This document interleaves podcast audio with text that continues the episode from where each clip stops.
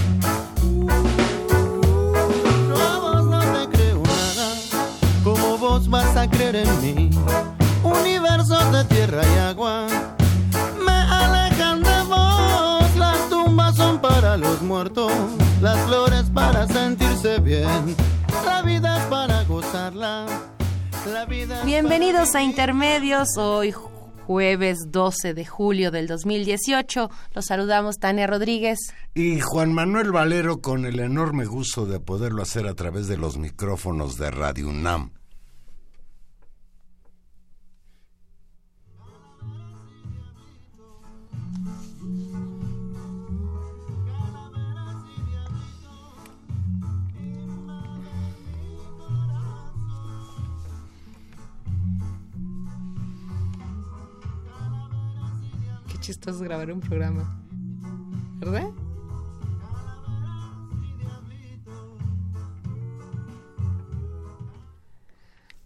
Hola Tania. Hola Valero, ¿cómo estás? Ay, pues muy contento escuchando a los fabulosos Cadillacs. Quiero decir, una de las canciones Calaveras y Diablitos favoritas de Juan Manuel Valero para este programa que grabado. Es, que es grabado, lo cual es una es de las cosas raras que suceden en Solo recuerdo aquellos dos programas grabados, los recuerdo con mucho cariño que hicimos con el doctor Rodolfo Stavenhagen, ¿te acuerdas? Claro. Que lo fuimos a ver allá a su casa de Cuernavaca. Pues hoy, hoy estamos grabando un programa el 15 de, de junio que se va a transmitir el 12 de julio casi un mes después. Y es un mes después en un contexto en el que pues ustedes que nos, nos acompañan en intermedio saben que hacemos un programa muy atado a la coyuntura mediática, muy atado a lo que va sucediendo. Muy de irle pegando a lo que está pasando. Claro, de, de cómo se va constituyendo la agenda pública y que cambia, lo sabemos una semana tras otra. Eh, queremos pensar en que el 12 de julio las elecciones sucedieron y claramente sabemos qué fue lo que sucedió y, queda claro. Y, podríamos haber hecho, y Valero lo proponía hace, hace un rato, hacer una serie de escenarios en términos de qué estaría pasando el 12 de julio si... Hubiera ganado el PAN no, con bueno. Anaya. Es decir, ¿qué tendría que haber pasado en el país para que eso sucediera? ¿O qué tendría, o de qué tamaño tendría que haber sido el, el pues la, el, a la maquinaria priista para que hubiera ganado MIT, por ejemplo, Valero? Bueno, para que hubiera ganado MIT hubieran tenido que comprar alrededor de 20 millones de votos. Dinero sí le sobra de la estafa maestra seguramente, pero pero, estaba complicado. Estaba complicado. En el caso de Anaya, yo creo que Anaya ganaría con alguna ayudadita del Instituto Nacional Electoral, pero realmente son escenarios muy complicados, indeseables.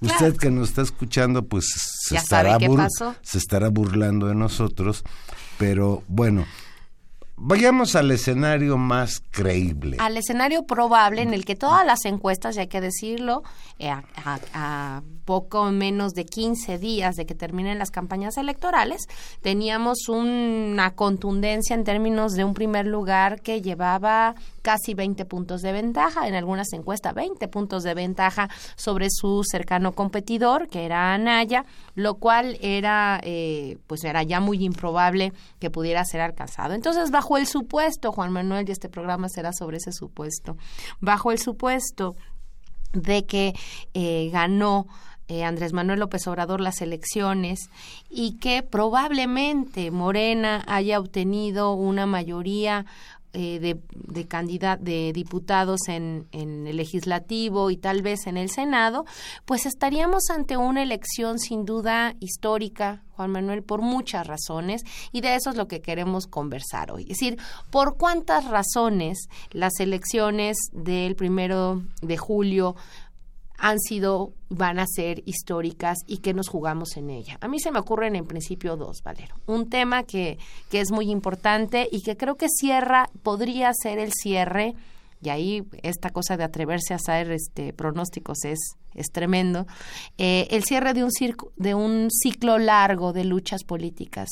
Tú eres un, un militante surgido en la coyuntura del 68, Juan Manuel, y creo que las elecciones de primero de julio hay un margen en el que si efectivamente ganó Morena, se cierra un ciclo, un gran, un largo ciclo de lucha política. Hoy, en la mañana leí un tuit de esta Patricia Navidad, es actriz o cantante, o las dos cosas, ¿verdad? o lo que sea, que sea. Pues me dio gusto saber que esta mujer, a la que yo conozco poco, eh, decía que iba a votar por López Obrador y la justificación de ese voto era de que para acabar con 70 años de opresión. Y yo creo que en eso puedo estar de acuerdo con Patricia Navidad. Yo creo que me ha tocado por, no sé, iba a decir que por desgracia, pero quién sabe, me ha tocado vivir Exactamente. Yo nací en el bajo el alemanismo, Miguel Alemán, ¿sí? Desde que la revolución se institucionalizó. Desde que el mister amigo de los de los Estados Unidos, sí, empezó a hacer negocios, empezó a hacer de la Revolución Mexicana una revolución muy próspera, sobre todo para quienes invertían con él, pero desde luego también implicó crecimiento económico del país. El alemanismo fue como el vuelco en términos económicos hacia la modernidad. Desde luego, bajo un esquema corrupto que beneficiaba fundamentalmente pues a las gentes cercanas al alemanismo. Eh, después tuvimos una tregua con la llegada de Ruiz Cortines, tregua que se prolongó hasta este señor López Mateos, pero después la situación empezó a empeorar hasta llegar a esto que vamos a conmemorar, a recordar 1968, hace 50 años, Tania, de aquella, de aquel episodio del 2 de octubre, la noche del 2 de octubre, en la plaza de Tlatelolco, el gobierno priista de Gustavo Díaz Ordaz, cuando estaba de secretario de gobernación, Luis Echeverría, reprimió un movimiento estudiantil que luchaba por las libertades democráticas, entre ellas la de manifestación, la de expresión, etcétera. Creo que en ese sentido hemos avanzado un poco, pero creo que en el contexto que estás planteando, la posibilidad de que por fin gane la izquierda en este país o que haya ganado ya, pues sí, nos da la posibilidad de empezar a entender un México mejor, un México sin PRI. Ya hay, una hay una idea fuerte ahí que, que a mí me parece importantísima. Si efectivamente se confirma que el PRI queda en un tercer lugar, eh, y no solamente en un tercer lugar en términos de lo que sucedió, alguien podría decir, bueno, pero eso sucedió también en el 2006, ¿no? Cuando se desplomó la candidatura de Roberto Madrazo. Sí, eso es verdad, pero pero el control que tenía el PRI sobre buena parte, sobre un pedazo del Congreso, sobre la Cámara de Senadores, que es central, y por otro lado, sobre la gran, el gran control que tenía en muchísimos estados y que permitió la rearticulación política a partir de, digamos, la figura fuerte de los gobernadores, pues de un partido que siguió reproduciendo una manera de funcionar en términos de la lógica clásica del partido de Estado, es decir, un partido que es un mecanismo de control de lugares de control del gobierno y de presupuestos, que les permite construir y movilizar recursos que en las elecciones se convierten en maquinarias electorales muy eficientes que permiten aumentar esas mayorías. Eso lo vimos claramente y en el 2009, por ejemplo, vimos una recomposición del PRI y claramente en el 2012 un aplastante eh, triunfo en términos de eh, control de amplios sectores del territorio nacional, de amplios sectores de la población y de eh, lugares, en todo caso, en la Cámara de Diputados, de senadores e incluso, bueno, en la presidencia de la República con Enrique Peña Nieto. Ese escenario es el que me parece que hoy está en crisis. Está claramente en crisis un escenario de las condiciones de reproducción de un partido de Estado de ese viejo partido de Estado que fue el PRI, que permitió a partir del control de gobiernos y del, del sector del legislativo, desde cuando digo del gobierno estoy hablando de los tres niveles de gobierno, desde los municipales, estatales, pasando por la presidencia, entra en crisis. Hoy vamos a tener y probablemente eso esté claro para ese para este para este momento en, a mediados de julio, saber el tamaño de la crisis política que eso significa con su posibilidad de reproducción. Y me parece que ese es un elemento de transformación del sistema político mexicano, del sistema de partidos en México, de un efecto de larga data. Es decir, no solamente estamos probablemente ante un escenario de recambio y de recomposición de las fuerzas políticas, que eso es muy importante, de alternancia política, como lo vimos en el 2000, como lo se repitió en el 2006 y como ahora podría darse con el otro elemento que tú mencionas hacia la izquierda, que ya hablaremos con calma de ese otro tema, sino fundamentalmente de un cambio en la transformación del sistema de partidos y eso sí sería un elemento importantísimo y de transformación definitiva del régimen político en México. Pero mm, detengámonos un poco, Tania. Imaginemos el, el 12 de julio. El 12 de julio será una semana y días después de las elecciones. Estaríamos entrando en un primer momento, pues, eh, de alegría de quienes ganaron, me imagino el 2 de julio o desde el propio 1 de julio en la noche, eh, las plazas llenas de gente festejando el triunfo de Andrés Manuel López Obrador.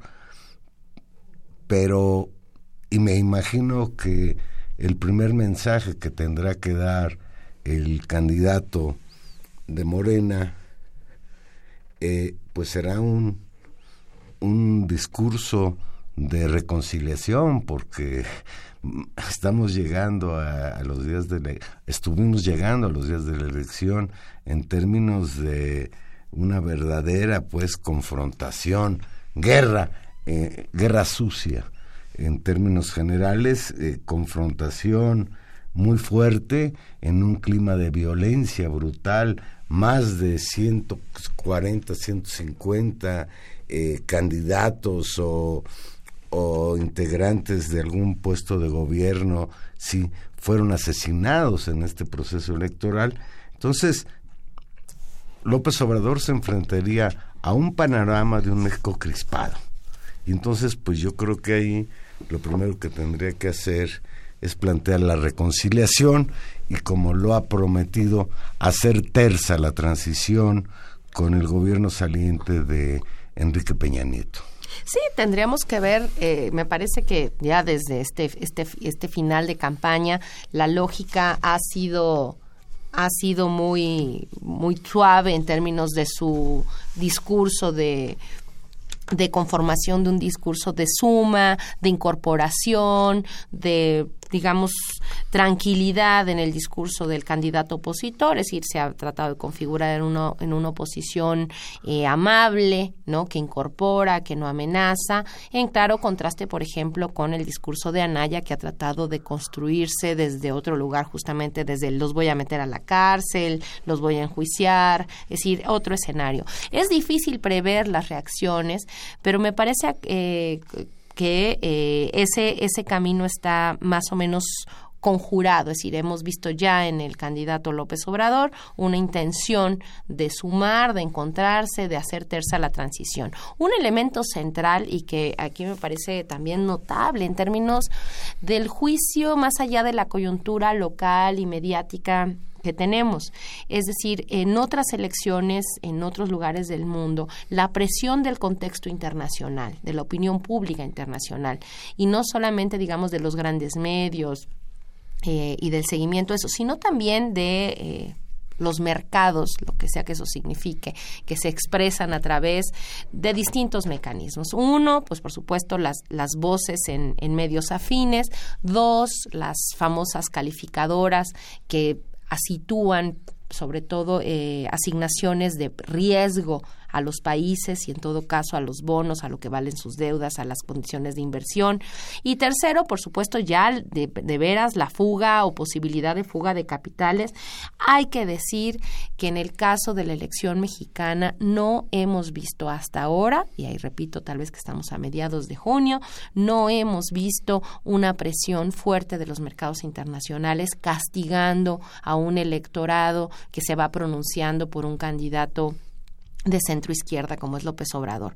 Eso creo que desmonta en buena medida una serie de eh, de ideas que están mucho más en los círculos de, de opinadores políticos, de las campañas políticas, de que si nos vamos a convertir en Venezuela o no, y todo esto, y lo hace un mucho más terso. Es decir, yo eh, recuerdo dos campañas, bueno, ya no digamos las de Evo Morales o pero digamos tal vez lo más cercano podría ser las primeras campañas de Lula a la presidencia o incluso la campaña en la que él ganó en 2002, la presión de los mercados internacionales, la presión del aumento de las calificadoras en riesgo país fue brutal, es decir, hubo hubo una presión enorme sobre una decisión política de eh, una sociedad que estaba decidiendo votar por otro partido y eso sucedió. En el caso de México no está pasando y creo que por supuesto que es una buena noticia y habla en cierta medida de la no radicalidad del programa de gobierno de López Obrador, ¿no? Y de cierta confianza en términos de centrar su discurso fundamentalmente en el tema del combate a la corrupción más que en una lógica de eh, cambio en las en los impuestos o de cambio en las en la gestión, digamos, de la lógica de los negocios. Es decir, lo que está en el centro de la campaña de López Obrador en esta ocasión es el tema del combate a la corrupción, que también constituye a veces un mejor escenario para la construcción de negocios, podría hacerse. Entonces creo que ese también es un elemento central, ¿vale? No es por eh, hacer un paralelismo, ni mucho menos, pero yo quisiera recordar que en el año 2000, con la llegada de Vicente Fox al poder, se rompió eh, la hegemonía del PRI, eh, se habló de que la llegada de Vicente Fox como candidato del PAN habría un futuro hacia la transición democrática, eh, tuvo la capacidad como candidato Vicente Fox de convencer a gran parte de la población, incluso muchos de los electores que en una primera instancia iban a votar por Cuauhtémoc Cárdenas, los supo convencer de que él era la opción y la ola Fox, que tú recordarás en el año 2000, fue impresionante. Nadie había llegado al poder en la época moderna, antes de que el PRI fuera el monopolio, con tanta fuerza política, con el apoyo de una mayoría muy amplia de la población, aunque no alcanzó mayoría eh, absoluta en las, en, en las cámaras. Esa fue ese fue un momento interesante. Incluso la llegada de Fox al poder representó algo que no era esperable. Todos pensábamos desde 1988, con el surgimiento de la corriente democrática, Cuauhtémoc Cárdenas, que la transición se daría por la izquierda. Desde luego, pues nos topamos con el fraude electoral de 1988 y con la continuidad en el poder del PRI con Carlos Salinas de Gortari.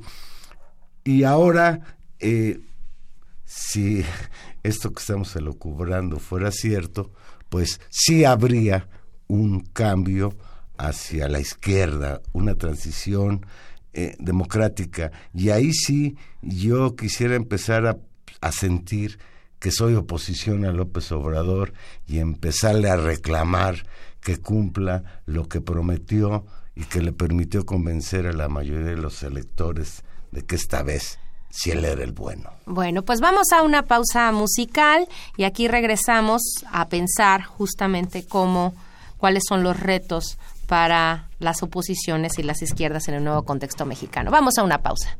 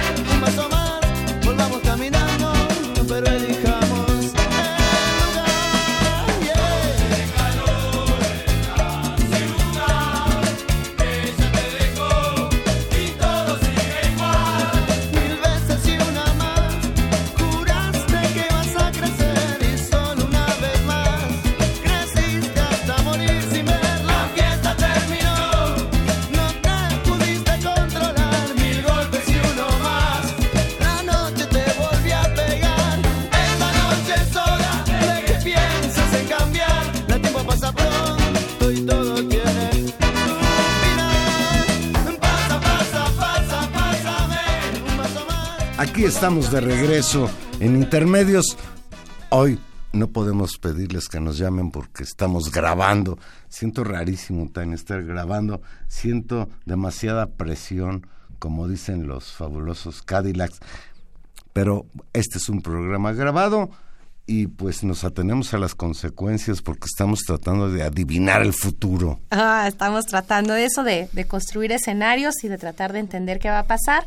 Eh, nos preguntábamos sobre, sobre el escenario de un digamos, de un, escenario postelectoral, donde algunos retos de cualquier manera para el sistema de partidos y particularmente, y ese es el tema que, vamos a tratar de dedicar la última parte del programa, de entender los retos para la izquierda en general, para el movimiento social e incluso diría yo para Morena. Y tenemos el gusto de tener aquí en la cabina a Oscar Moreno Corso. Hola, Oscar. Hola, hola. Hola, Oscar, ¿cómo estás? Eh, Oscar Moreno, ustedes lo conocen, un militante de amplia data en la izquierda, y yo le pregunto a Oscar, llegando, como se lo pregunté a Valero, esto que sucedió, eh, el, contenido histórico de la elección del primero de julio, yo le decía a Valero si, si sentía que cerraba un amplio ciclo de luchas políticas eh, nacidas a partir del 68 que ponen en jaque o que tuvieron como eje la crisis del partido de Estado eso lo discutíamos hace un momento. Y ahora te pregunto a ti, eh, finalmente, pues desde tu propia experiencia como dirigente del, del CEU, como, como fundador del PRD, como una militante de izquierda, eh, lo que sucede el primero de julio, estas elecciones, qué momento histórico significan para este largo proceso de luchas políticas, que también, pues en cierta medida, tu generación, también a la de Valero, y diría yo que también a la mía y a las que están ahí, nos convoca, pero ¿cómo, ves el contenido histórico de la elección? Eh, yo pienso que, que le da que este proceso, este movimiento que se ha eh, generado en torno a la elección, eh, le da continuidad a muchas luchas. ¿sí? Se cumplen 50 años del 68, un movimiento antiautoritario que tuvo la capacidad de imaginar eh, otro rumbo para la historia de nuestro país, eh, un rumbo democrático que pugnó por ponerle límites a el poder, un movimiento que, que, que reconfiguró también a la izquierda mexicana, eh, creo que, que, entran en la agenda eh, los planteamientos de numerosos movimientos sociales y políticos. Por poner un ejemplo, el levantamiento zapatista de 1994 hoy, hoy eh, tiene que encontrar continuidad, tiene que volver a, colocarse en la mesa la, toda la agenda del movimiento indígena eh, con toda su profundidad, con toda su complejidad, frente a un nuevo Parlamento, frente a un nuevo Poder Ejecutivo, frente a una nueva situación en el país, yo creo que las posibilidades de avance son claras. Eh, pero hay que proponerlo, hay que, hay, que, hay que decirlo, hay que movilizarse para que este tipo de, de demandas sean atendidas. También creo que llegan a esta coyuntura los reclamos de las mujeres, los reclamos del movimiento feminista, no solamente de las mujeres, porque también eh, habemos, habemos eh, muchos compañeros que somos feministas eh, y, y, viene con una nueva vitalidad. Y que nos pegan, también, también que nos pegan en la casa. Nos, No, bueno. nos pegan en la casa. bueno. Valero, no, no sucede eso. Eh, por lo menos no estoy dispuesto a aceptarlo públicamente. Eh, bueno, eh, creo que, que esto también va a, a- a estar muy presente. Eh, La agenda eh, de los medios, eh, tal vez. la- por supuesto, esto además eh, lo pusieron en la mesa los compañeros del movimiento Soy 132 hace seis, seis años y hoy eh, pues vuelve, a, va, va a estar aquí presente el sindicalismo democrático. En campaña Andrés Manuel López Obrador habló de que hacía falta, que, eh, que, que sería bueno en este país que los trabajadores eh, se lanzaran con entera libertad a reclamar sus derechos en justicia, los derechos que les corresponden, eh, mejor, mejores condiciones de vida. Eh, todo esto Los reclamos eh, históricos entra. del movimiento estudiantil, tal vez del movimiento universitario. Eh, Esto va a ser muy interesante porque el Congreso Politécnico se va a llevar a cabo en estas nuevas condiciones. Entonces, eh, a mí me, me, me, me, me va a llamar mucho la atención observar cómo procesan eso. Una institución fundada en el cardenismo eh, revisa su actualidad eh, eh, después del triunfo popular. Eh, que aunque estamos grabando antes de la votación, damos por hecho. eh, Bueno, Sí, damos por hecho, vamos a ganar. Estamos ahorita 10 días después del triunfo popular. Eh, Del bueno, plato a la boca eh, se cae la sopa. no, no, no. es que este señor es foxista. ¿no? bueno, eh, no, eso no sucedió. Estamos en, el comienzo de, un nuevo México. Entonces, yo no digo que, se cierra eh, todos estos procesos. Creo que, adquieren actualidad y, continuidad. Eh, no hemos conquistado la democracia. Hemos dado un paso importante, pero le va a corresponder a- al pueblo de México eh, plantear la transición a la democracia, empezar a construirla. Te escucho, Oscar, y, siento que eh, el eventual triunfo de Andrés Manuel López Obrador lo pone en una situación difícil, porque creo que eh, reivindicar eh, las libertades democráticas en este país debe de ser importantísimo, pero más importante aún el reivindicar a los pobres. Yo recuerdo en, este, en esta coyuntura no lo he escuchado tanto, que quizás una de las frases que a mí me enganchó con López Obrador era aquella promesa en 2006, yo voy a gobernar... Por el bien de todo, primero los pobres. Por el bien de todos, primero los pobres. Y creo que esa es una cuestión central, pero que va a ser difícil implementarla.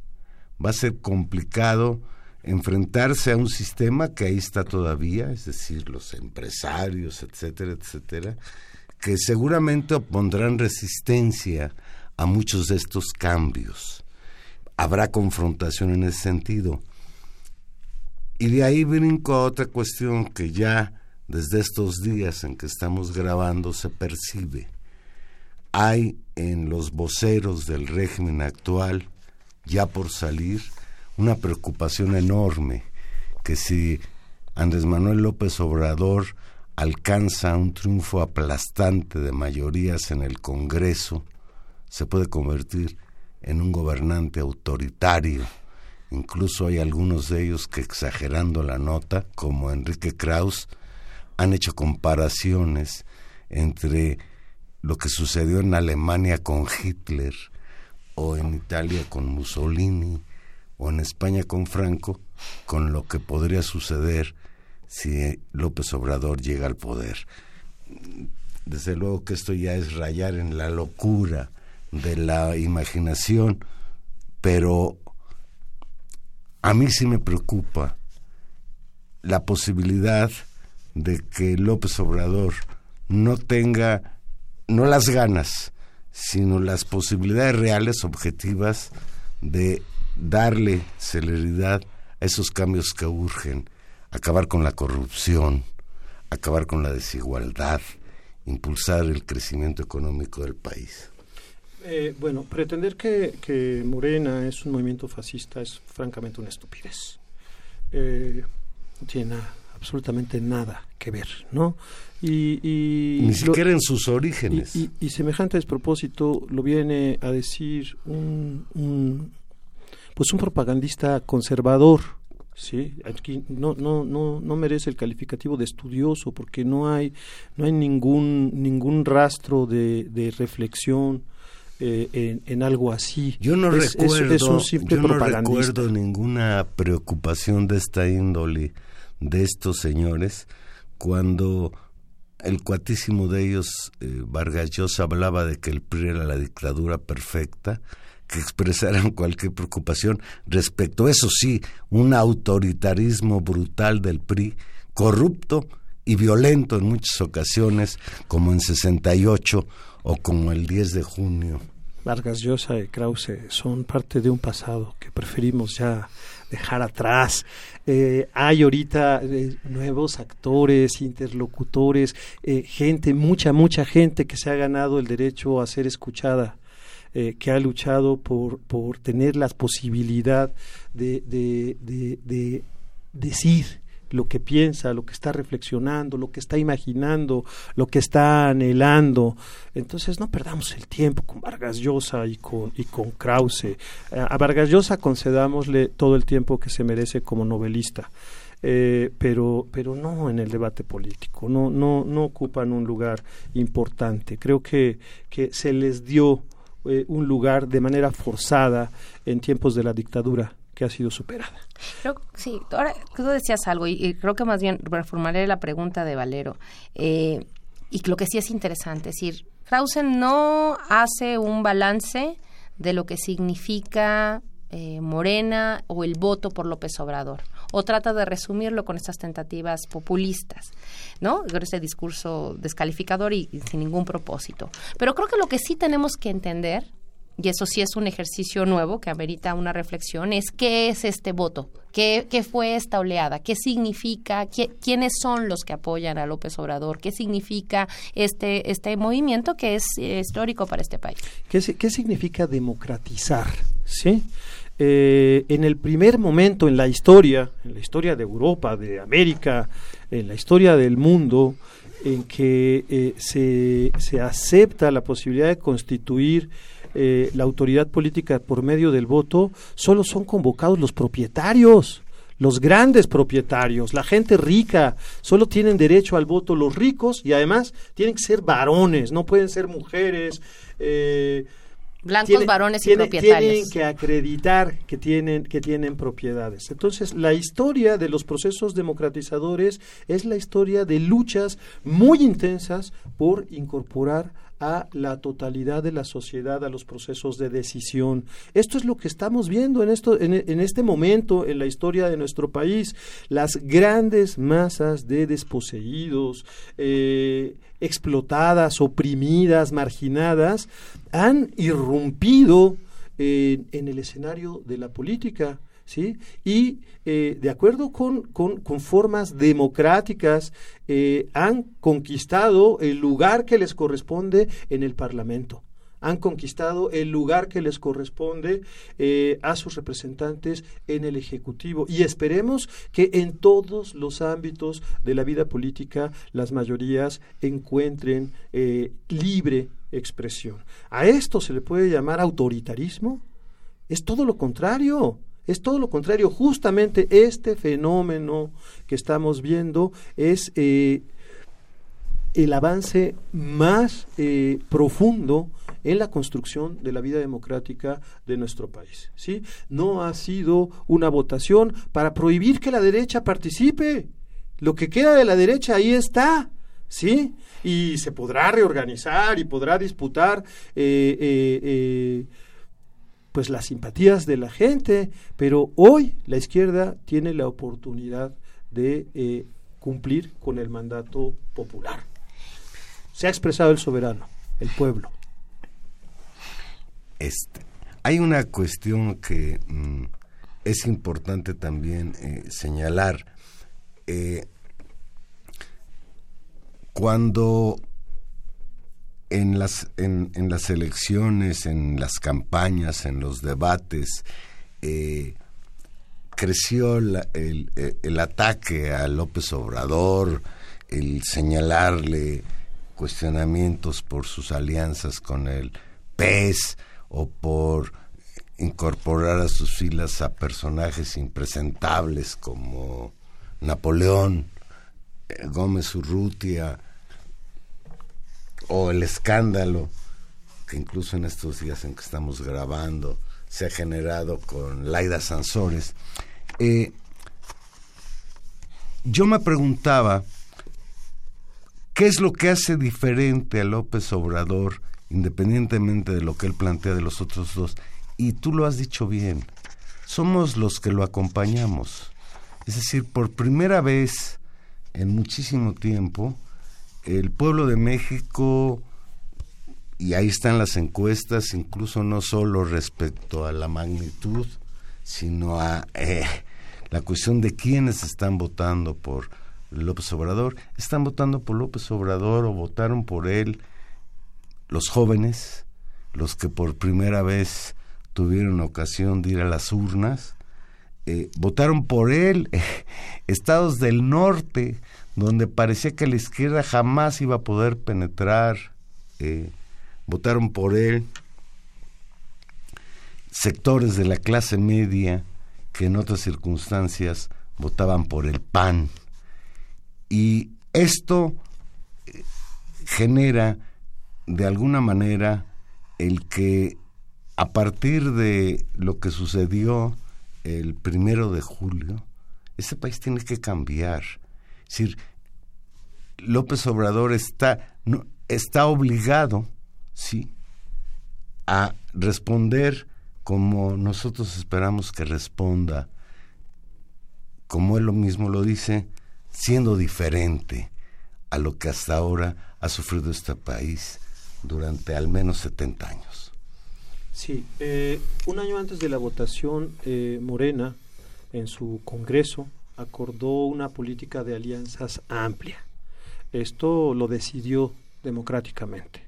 Y después, en su gira por todo el país, antes de que comenzara la elección, pues Andrés Manuel es un, dirigente que, cuyo, cuyo rasgo eh, más importante es esta búsqueda del contacto, de la cercanía con la gente, este recorrer el país, caminarlo, conocer a la gente, eh, aprender de, los problemas, las luchas, las esperanzas que tiene la gente, eh, y, fue, y fue eh, convocando a que otros actores políticos ajenos a Morena se acercaran, abrazaran un programa de cambio, de transformación democrática, de búsqueda de la equidad, de la justicia social. Y esta, y esta propuesta, esta invitación a otros actores tuvo mucho éxito. Se sumaron muchísima gente eh, de, de, una diversidad de, de, de posiciones que, que, generaron preocupación porque dijeron bueno aquí hay una, una hay contradicciones hay este hay, hay gente que, que, que podría considerarse inaceptable en nuestra cercanía, etcétera. Y esto generó mucha discusión. Eh, ¿cómo, ¿Cómo entender esta situación? Porque además vamos a, requerir eh, alianzas, continuar sumando gente. Eh, y tenemos que, que, que, pensar esto, ¿no? En un debate en televisión le decían a uno de los voceros de Morena, le decía Aurelio Nuño, avergüénzate de tener entre tus filas a expanistas, ¿no? Y el amigo se avergonzó. Eh, a expriistas. A expanistas como Tatiana Cloutier. No, bueno, Tatiana creo que es de lo mejor, de lo, de lo es, no, al contrario, a mí me da mucho gusto. Creo que, que Tatiana ha hecho un papel sensacional. Pero hay otros personajes que podrían eh, y que mucha gente considera como que, híjole, ¿qué hacen estos cuads acá? ¿No? Generan preocupación. Eh, yo le hubiera contestado a Nuño, mira, si tú vienes y suscribes nuestro programa, nuestra plataforma electoral, nuestro programa de gobierno, te adhieres a, a este movimiento, bienvenido seas. Ven, vente para acá, Aurelio Nuño, ¿qué haces con el bando perdedor? Eh, Ay, no, por favor, no. Sí, por una razón, por una razón. Es decir, eh, una alianza hay que comprenderla en términos de su contenido político. ¿Sí? ¿Quién hegemoniza eh, una coalición? ¿sí? ¿Quién pone el tono? ¿Quién decide cuál es el propósito? ¿Quién plantea el programa? El caso del PRD subordinado al PAN fue hegemonizado por la derecha. ¿Sí? El PRD se sumó a una campaña de derecha. Quien puso el tono, el programa, los planteamientos, el discurso fue el PAN. El PRD actuó como eh, furgón de cola de, de, esa coalición. En este caso fue al contrario. Eh, el tono eh, preponderante lo puso Morena. El programa es el que presentó López Obrador y allí no hubo concesiones eh, que lamentar. Creo en, que, que, mantenemos en, una posición coherente. En esa ruta, Oscar, si estamos hablando de lo que va a pasar con Morena, si es que ganó, también tendremos que pensar en lo que va a pasar con los otros partidos si es que seguramente perdieron. Y cuando estás hablando del PRD, no sé si a mí me provoca susto, pero creo que está prácticamente al borde de su desaparición. ¿Qué es el PRD? ¿Cuál ¿Qué? PRD? Sí, lo que queda sí, de él. No, no, sí. no, es broma, es broma. ¿no? Algo, algo debe haber quedado. Eh, pues yo creo que ahorita están haciendo a 10 días de la elección, deben, deben tratar de hacer una, un, un, análisis de lo que les pasó, ¿no? Eh, si no son capaces de hacer eso, bueno, pues entonces eh, también lo que, lo que está en cuestión no solamente es, digamos, su, su representatividad, sino eh, el sentido mismo de su existencia. Sí. ¿Sí? ¿Tienen sentido? ¿Representan algo? Eh, mira, eh, estuvo el ex primer ministro de Italia en un debate muy interesante en la delegación Iztacalco, en presencia de Lorenzo Córdoba, Córdoba Villanelo, eh, y, le planteaban ahí los, a los amigos del PRD que, que, que había que luchar contra el populismo y que había populismos de derecha y de izquierda que eran lo mismo. Y este señor les explicó, no, no son lo mismo, no se puede hablar de populismos de derecha y de izquierda como si fueran lo mismo, no tienen nada que ver, necesita hacerse un análisis diferenciado. Y ponía como ejemplo eh, el hecho de que las coaliciones de la socialdemocracia europea con partidos de derecha, como en el caso de Grecia, los habían llevado a la virtual extinción, mientras que cuando los partidos socialdemócratas de Europa habían buscado a movimientos como el de Podemos, que fue el caso de Portugal, eh, que incluso, donde incluso se aliaron con el Partido Comunista Portugués, llegaron al gobierno, obtuvieron mucho éxito, eh, replantearon su situación sin renunciar a, diferencias importantes como el lugar que debían ocupar en la comunidad europea. Y prácticamente eh, les estaba, les estaba sugiriendo que buscaran a Morena. Eso, este, este debate sucedió hace dos años. No lo escucharon. Es más, lo dejaron hablando solo. ¿Sí? Lo dejaron hablando solo, no querían escuchar, tenían muros en sus orejas y decidieron hacer justamente lo que se les indicó que no hicieran. Se fueron a aliar con la derecha y pues hoy quien tiene un lugar y quien tendrá un lugar allí eh, buscando, buscando mejorar su, sus rendimientos es el PAN no veo no veo muchas posibilidades para el PRD. Y ahí hay un hay un desafío que me parece muy interesante que seguramente para el 12 de julio aún no estará definido, pero serán los grandes retos a construir en un nuevo escenario político para el país, que es si vamos a enfrentar una transformación fuerte del sistema de partidos en México. Y ahí la duda histórica es, el, el, PRI como partido de Estado seguramente vio su fin en esta elección por varias razones, por su debilidad en los estados, por su debilidad en la Cámara y por la pérdida absoluta incluso de la legitimidad de su propia marca. Es decir, yo creo que ahí hay una crisis brutal y eso transforma todo. El PAN claramente tiene un bastión y una, una posición dentro de la derecha que, lo que le permitirá seguramente sobrevivir y mantenerse porque representa una opción política eh, clara y de larga tradición. La pregunta aquí de fondo, eh, ya habíamos hablado un poco sobre el PRI, es qué va a pasar con Morena y, qué, cuáles son los retos que abre como ese propio partido. Porque si es bien es cierto que representa todas estas esperanzas, todo este programa de lucha, efectivamente también eh, eso pasa por una mediación política importante, que es la mediación del partido. ¿Cómo ves a Morena en un escenario donde López Obrador ganó? Eh, yo creo que eh, por más que estemos contentos eh, con todo lo que hemos vivido, en un poquito tiempo nos convertimos en, eh, en, la, fuerza más importante, más influyente eh, en el país. Esto es una verdadera emergencia que no se debe solo al talento de sus dirigentes, de sus cuadros de dirección, sino que se, le, se debe también a, a una consideración, a una deliberación que los distintos sectores populares han, han llevado a cabo por su cuenta entonces, eh, creo que corresponde a Morena eh, mucha humildad, mucha, mucha humildad en, la hora del triunfo. Tiene que ser también muy realista, tiene que entender que, debe continuar con, la labor de suma. Eh, que tiene que continuar con el diálogo, con la búsqueda, con, la suma de voluntades. Es decir, eh, ok, hemos pasado el momento electoral, pero, pero tenemos que hacer un esfuerzo aún mayor por eh, ampliar nuestras bases organizativas, por eh, extender nuestras capacidades de diálogo, de, construcción de acuerdos. Eh, no se trata de conciliar con, con, actitudes conservadoras que llamen al inmovilismo, porque eso es desacelerar. Se trata de todo lo contrario, se trata de activar las capacidades de transformación que están presentes en muchos sectores de la sociedad en el Parlamento, Morena tiene que buscar aliados, Morena tiene que construir todo un sistema de alianzas, garantizar una amplia mayoría, encontrar los puntos de consenso, es decir, consenso es la palabra clave. Tenemos que construir grandes consensos para que el proceso de transformación avance, ¿sí?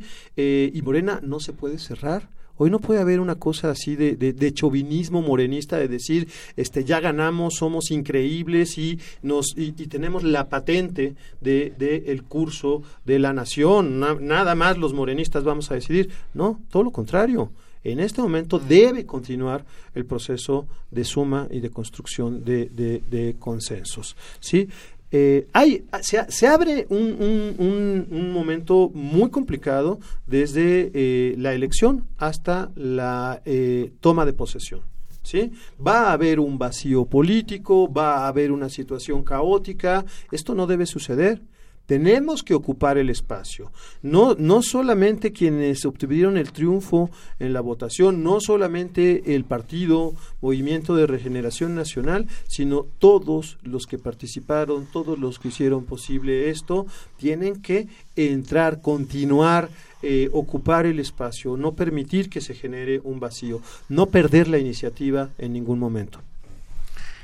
Si todo va como las encuestas nos lo indican, y sobre la base de esa percepción es que hemos platicado hoy, pues desde luego también hay que pensar en que eh, lo que va a suceder en la Ciudad de México, el inminente triunfo, ahora mismo ya lo debe de estar festejando, de Claudia Sheinbaum. Ya lo debe haber festejado, ya son 10 días después del triunfo. Bueno. Ya nos cansamos de festejar. sí, y ahí sí, el reto que representa una ciudad que no es la misma que gobernó Andrés Manuel López Obrador hace ya algunos años. Es una ciudad que está metida en muchísimos problemas, desde la violencia, la carencia del agua en muchas delegaciones, la desigualdad, una ciudad muy vulnerable en todos los sentidos de la palabra a la que nos tendremos que enfrentar. Me gustó esa idea de que el reto no es de los políticos, sino todos los que acompañamos a los políticos de alguna manera con nuestra voz o nuestro voto. La Ciudad de México es una fortaleza. La Ciudad de México es, es un bastión de la lucha democrática. Eh, en la campaña, lo que observamos fue la, la, movilización de los barrios, de las colonias, de la gente, de los estudiantes, de los intelectuales. Todo el mundo participó. Eh, ha sido una campaña excepcional, histórica.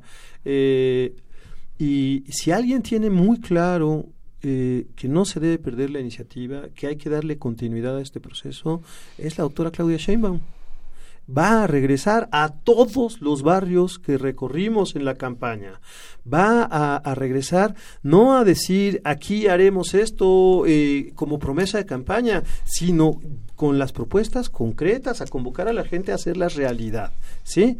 Eh, en este espacio abandonado, eh, deteriorado, que vamos a recuperar, va los vecinos van a darle vida a un foro cultural de manera permanente. Y esto lo van a hacer con el apoyo, con la participación del gobierno de la ciudad. Entonces, bueno, eh, eso eh, no, que no nos quepa la menor duda. Nadie se va a sentar cruzado de brazos a esperar que llegue el primero de diciembre. De aquí al primero de diciembre vamos a continuar eh, construyendo las bases para que al comenzar el gobierno democrático efectivamente eh, las expectativas no se vean frustradas.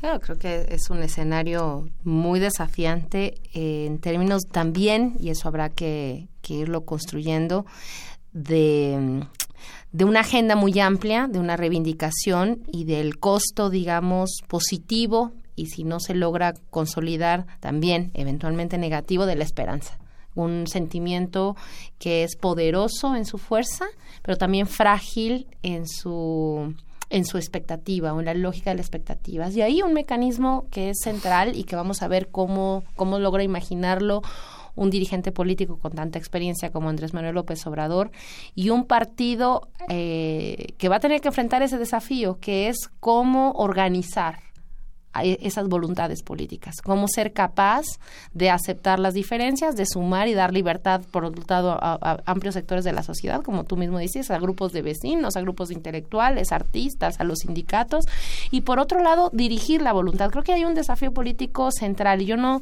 no termino de ver eh, en Morena esa, esa capacidad política. Sí, eh, decía Horacio en la antigüedad que eh, lo peor es la esperanza que se corrompe, eh, la esperanza frustrada. Eso es lo, lo, peor, eso no podemos permitirlo. Eh, dice Slavoj Žižek que hay que golpear dos veces, que toda revolución eh, para hacerse real, tiene que golpear dos veces. Eh, el primer golpe ya lo dimos. Eh, golpe en, eh, no en el sentido de golpe de Estado, fue, fue un proceso democrático, pero es, es, es un, un, impacto político. ¿Sí? Se han ganado las elecciones. Eh, ¿Cuál sería el segundo impacto que se requiere? Eh, remover todas las resistencias burocráticas al cambio, que no solamente están en los partidos que se nos opusieron y que han sido ya vencidos, sino que también están dentro de nuestro mismo movimiento. Eh, por supuesto que me puedo imaginar a mucha gente que está en la actitud de mandar a la gente a su casa y decirle, ahora dejen que los adultos nos hagamos cargo de las cosas serias. No es, es todo lo contrario. Ahora más que nunca necesitamos eh, promover la participación de la ciudadanía en todo y una participación crítica. Eh, debemos eh, desde Morena estar eh, permanentemente dispuestos a escuchar la crítica, el reclamo, eh, a escuchar propuestas diferentes, a escuchar, a recoger, a tener la sensibilidad para recoger eh, lo que la gente va a producir, va a crear, va a generar. ¿sí? Hay una primera propuesta, pero también ahora tenemos eh, a nuestro favor, a favor del proceso de transformación, renovadas capacidades en la sociedad civil. ¿sí? Eh, los horizontes hasta donde podemos alcanzar se están corriendo, se están ampliando. Ya lo que esperábamos lograr ahora eh, nos debe hacer pensar que podemos lograr mucho más. ¿sí?